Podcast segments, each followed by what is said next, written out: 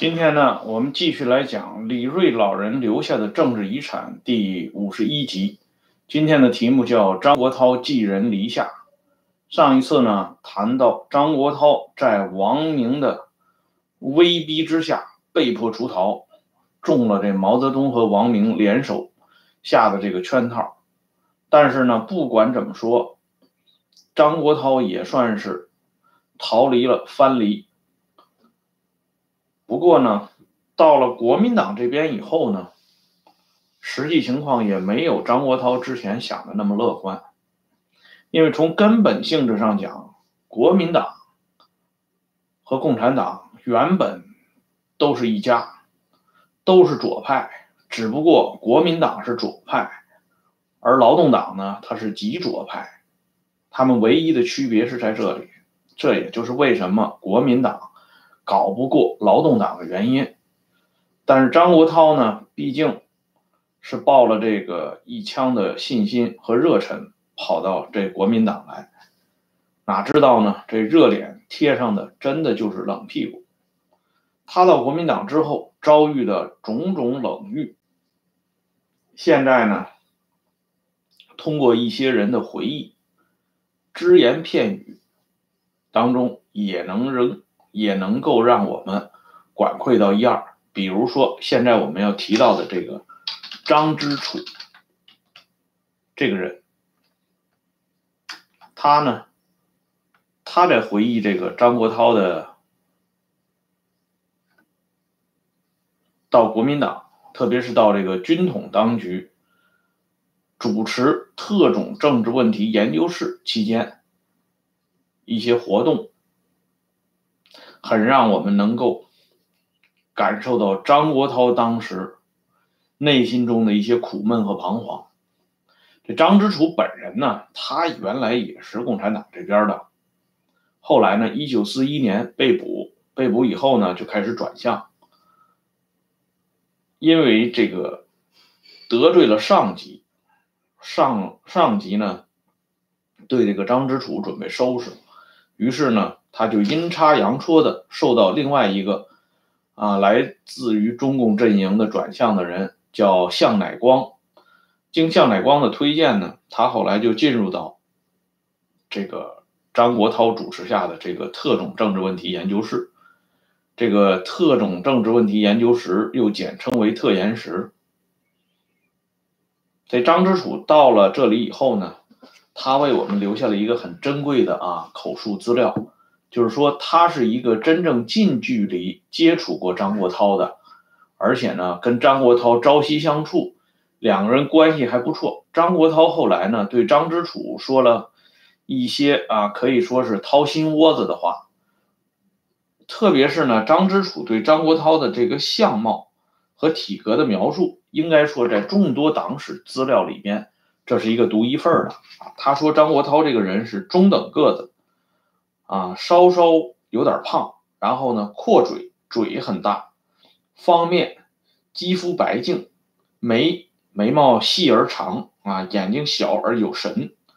当时认为张之楚认为张国焘这个人长得有点秀气，南方人。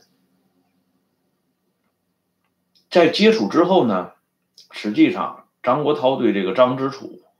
一方面呢，张张之楚也是从中共阵营过来的，再则呢，张之楚这个人比较聪明，张国焘喜欢这种聪明的人，所以他跟张之楚之间关系处的是不错的。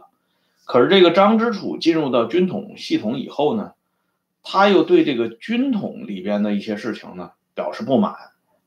后来呢，得知了这个军统实际上是特务系统以后呢，他又想逃出黑暗，结果让人又给弄回来了。弄回来以后，按照军统内部的家法，这张之楚是要吃很大苦头的。可是呢，张国焘替他说情，于是呢，这张之楚被网开一面，继续留了下来。这张国焘当时呢说的也很清楚。张国焘说的呢，就是这个人，张之楚这个人，啊，他是在共产党里边混习惯了，跟局里边的人呢，生活习惯格格不入。这次调整的时候啊，就不要他就算了，但是不要处理他。后来呢，他张国焘和张之楚相处长了以后，张国焘有一次突然跟张之楚说了这么一番话，这番话呢，应该讲啊，是张国焘对这个国民党当时的这个整个的这个情况一个重点的概述。他说呢，我们这些人身家不清，在国民党没什么出路。要在国民党党内做点事儿，有几个条件：第一，要有大学学历；第二，要起码懂两国语言；第三，还要有占地位的要人是你的亲戚，提拔你。做做一般的事儿也就罢了，有点饭吃就算了。这是张国焘投到国民党那边以后，对国民党表达出的这种。深深的失望的一点折射，但是从这里呢，我们也可以看到，国民党与共产党虽然同属左派阵营，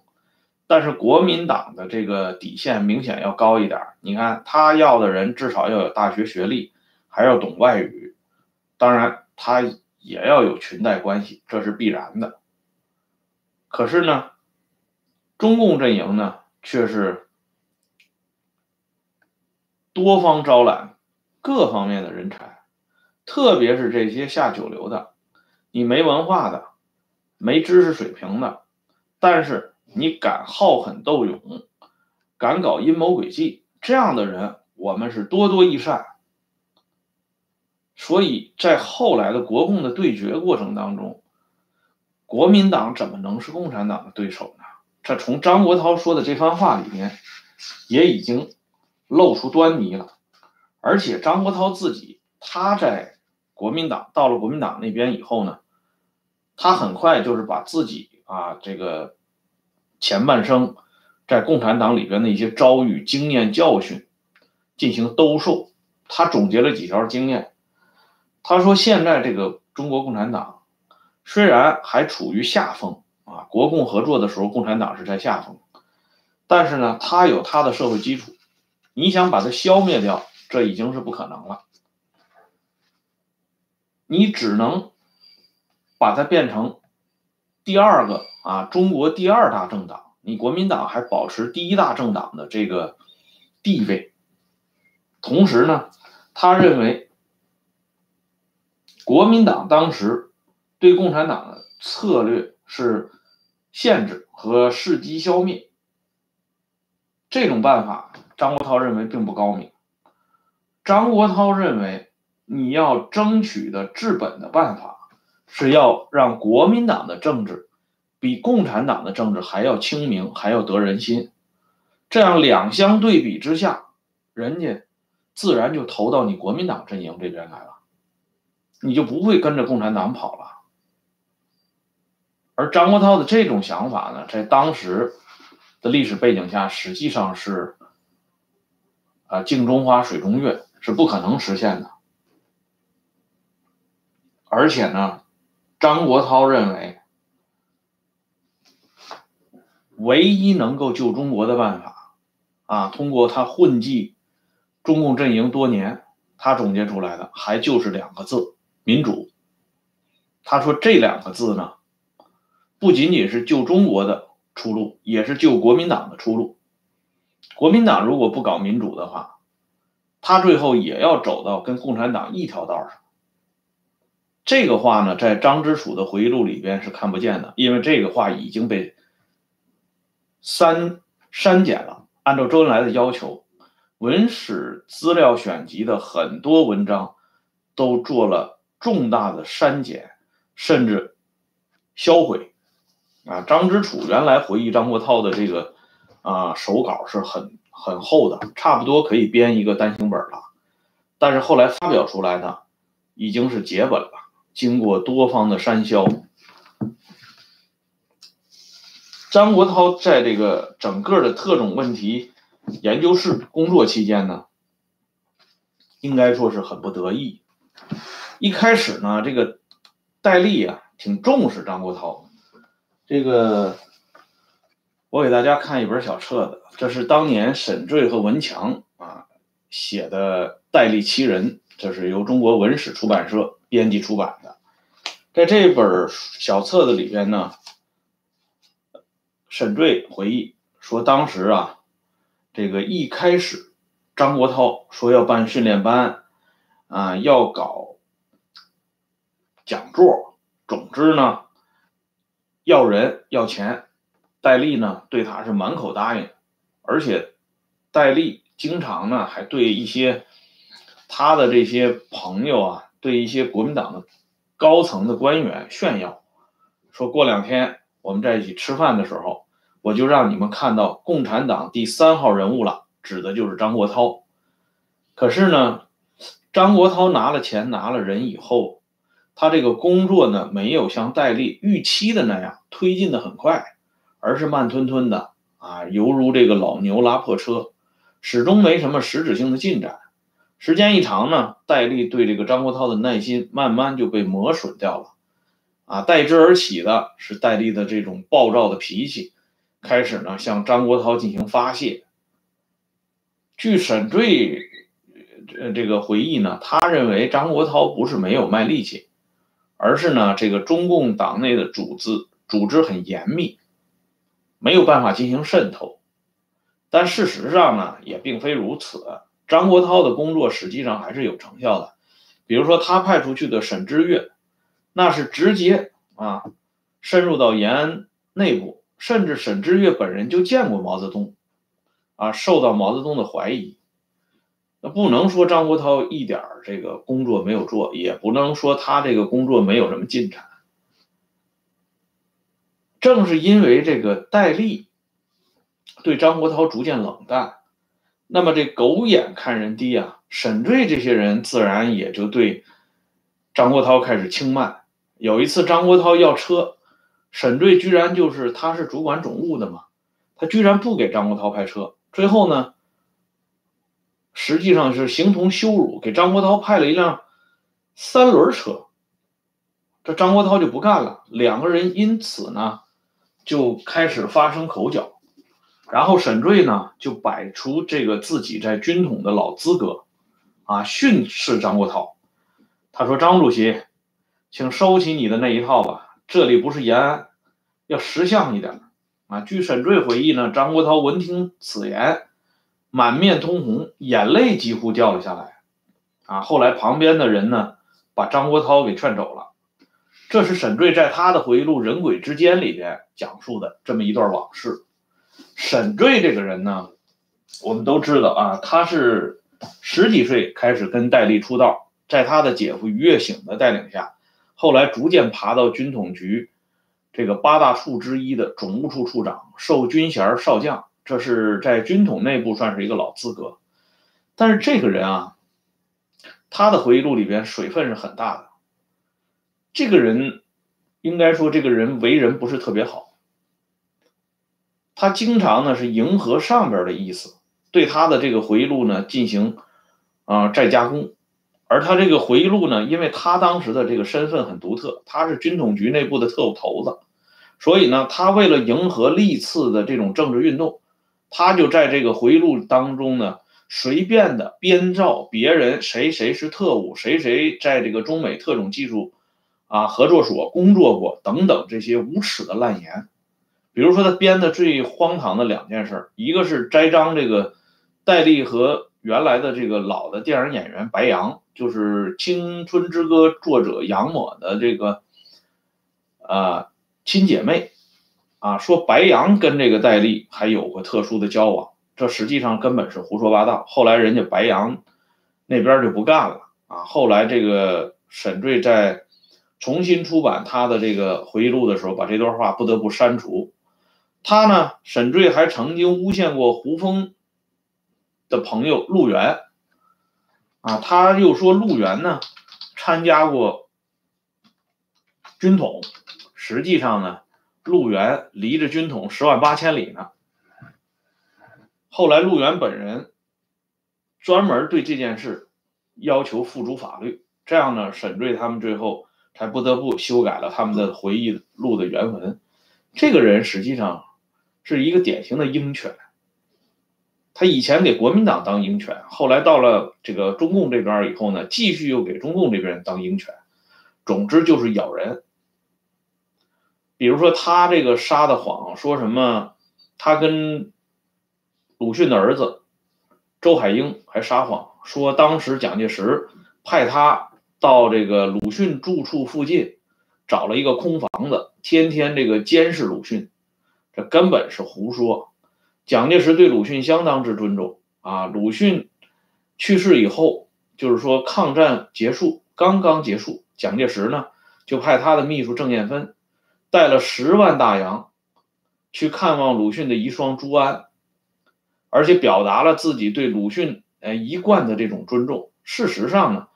如果蒋介石想害鲁迅，还让沈醉去监视干嘛？直接抓来不就完了吗？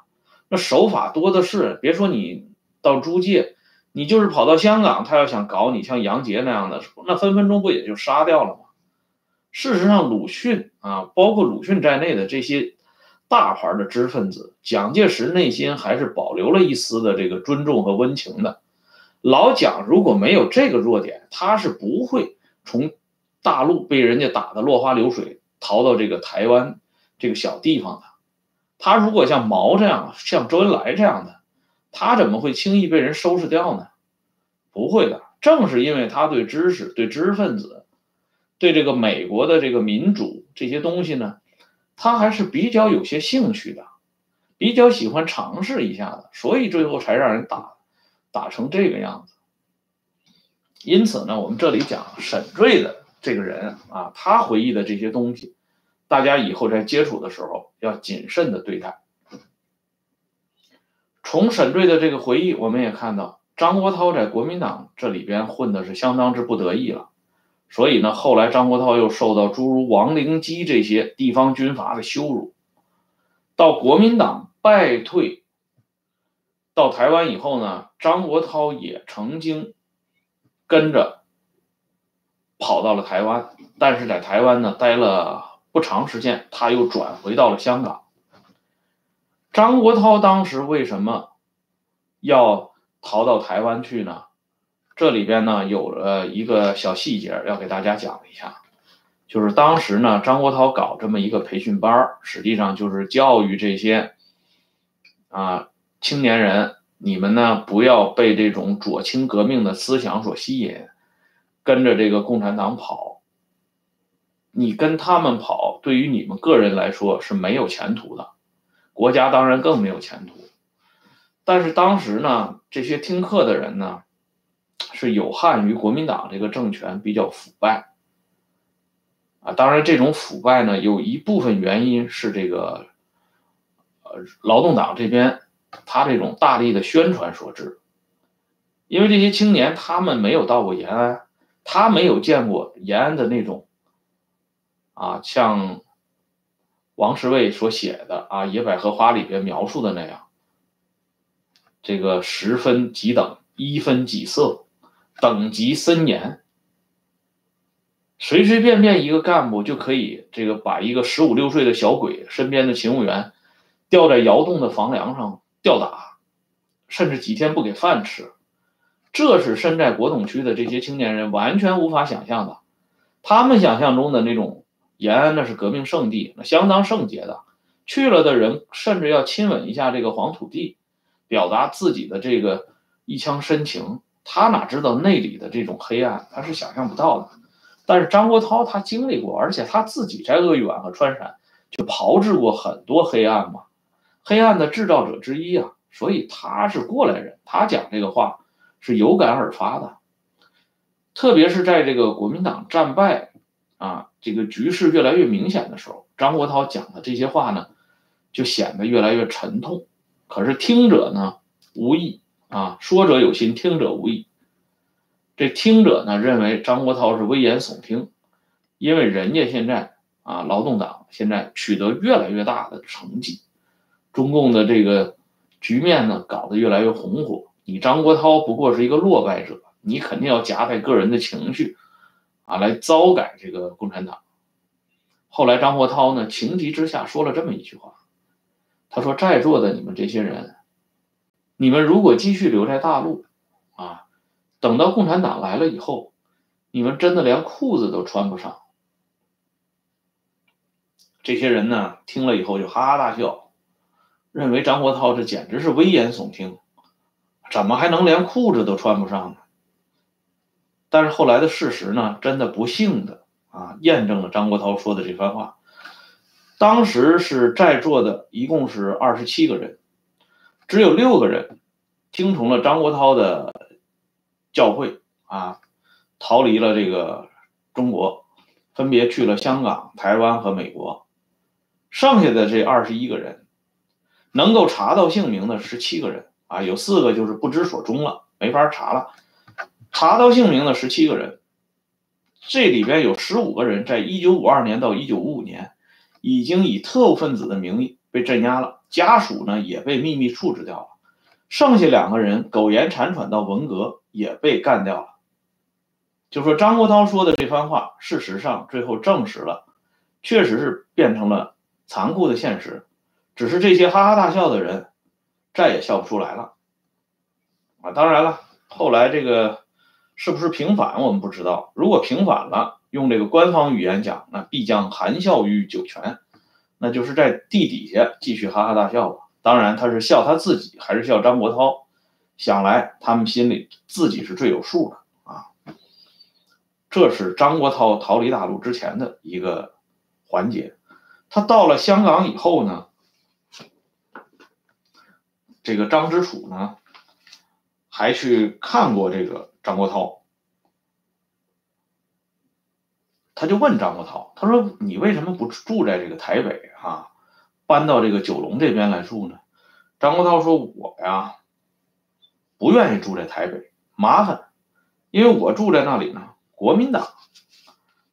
不时的找我出主意。不是说我张国焘怕共产党，不敢出主意，只是我张国焘出的主意呢，他们执行的是非驴非马。”然后呢，共产党把这笔账算到我的头上，划不来。这是张国焘呢对张之楚的一个交代。张之楚呢在写这段回忆的时候，不得不说了这么一句话。他说：“这种说法真伪难辨，也可能是烟幕弹。”他要不加这个话呢，我们或许还要怀疑张国焘说这个话真实与否。他加了这个烟幕，恰恰证实了张国焘确确实实说过这个话，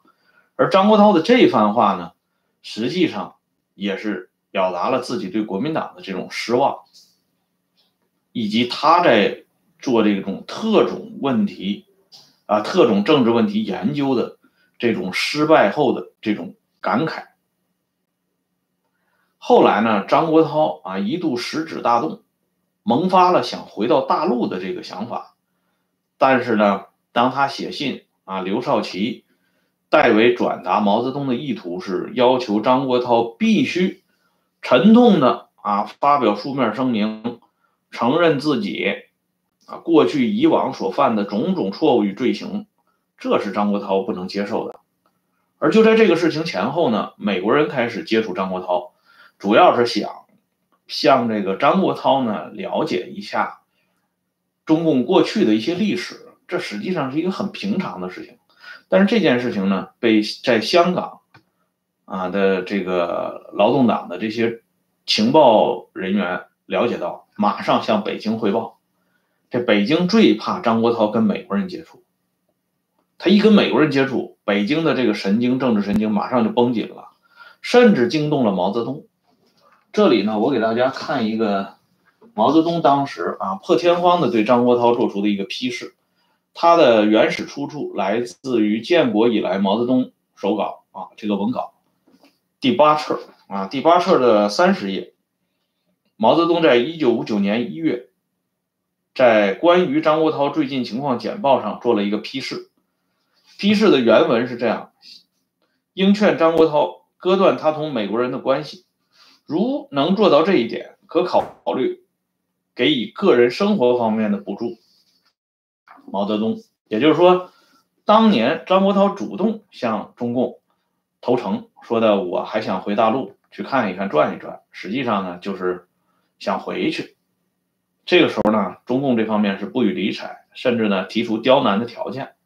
你要先把自己臭骂一顿，然后你才能回来。可是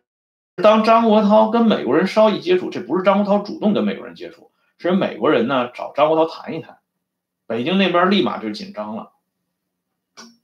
后来也是应美国人的要求啊，张国焘写了他著名的这个回忆录《我的回忆》。张国焘后来呢，就是靠着这个东西，这个版税啊，维持生计。在之后呢，张国焘跟随他的子女后来移民到了加拿大。到加拿大之后呢，围绕张国焘已经没有太多的这个话题可以展开了。但是有一件事情是要澄清的，就是我们都知道，这个一直以来在传闻说张国焘是冻死在多伦多的养老院里，这种说法呢，最早是根据这个蔡梦坚啊他的这个回忆，还有这个坊间的啊一些幸灾乐祸的这个传言，但是呢。我们都知道啊，在张国焘去世的那个年代里，就是七十年代后期，当时加拿大的福利是相当之好，啊，远非今天可比的。而且呢，那个时候对老人照顾的也比较无微不至。你要说张国焘在里边啊，比如说延医治疗，比如说他等待时间过长，得不到及时的这个医治，这个东西呢？还算勉强说得过去，但是如果你说，在一个温暖如春的室内，张国焘居然被活活冻死，这简直就是胡说八道。哎，这种说法能够大行其道，实际上也是配合着这种政治导向，因为我们都知道，这盐碱地是看不得外国人好啊，凡是到了国外的人，在盐碱地看来，那都是恨不欲其死啊。哎，所以国外发生一点枪战，发生个什么？大雨都被他们描绘的简直是洪水猛兽一般。至于张国焘这么一个他们定义为叛徒的人，那是一定要啊有这么一个活活冻死的这个结局才能算是标配，否则如何来谴责叛徒呢？叛徒如果高高兴兴的死死在枕头上，那怎么能够面对这个历史的这个他们编造的历史历史的结局呢？所以呢，这是这个节目结束之前我要加以说明的。这样一来呢，关于张国焘和红四方面军，在这个李瑞老人遗产系列谈里边呢，就告一段落了。这个时候，我们要把话题重新转回到一九三七年十二月，王明、陈云、康生走下飞机回到延安，同毛泽东开始的一番政治较量，这个大的层面上来。我们之前谈到王明协助毛泽东，两个人共同联手。逼跑了这个张国焘，可是王明啊，好梦不长啊，因为毛泽东接下来要集中对付的就是他王明本人，而且王明更让王明想不到的是，跟他一起走下飞机啊，在飞机上还谈笑风生，在迪化还亲密无间的陈云和康生，已经在逐渐观察着政治变化的局面。而且已经逐渐的改变了他们对王明的面孔，摇身一变，成为毛的心腹和亲信。这个过程是如何发生发展的呢？恐怕要从陈云下飞机的那一刻说起。今天的节目呢，暂时说到这里，谢谢大家，咱们下次再聊。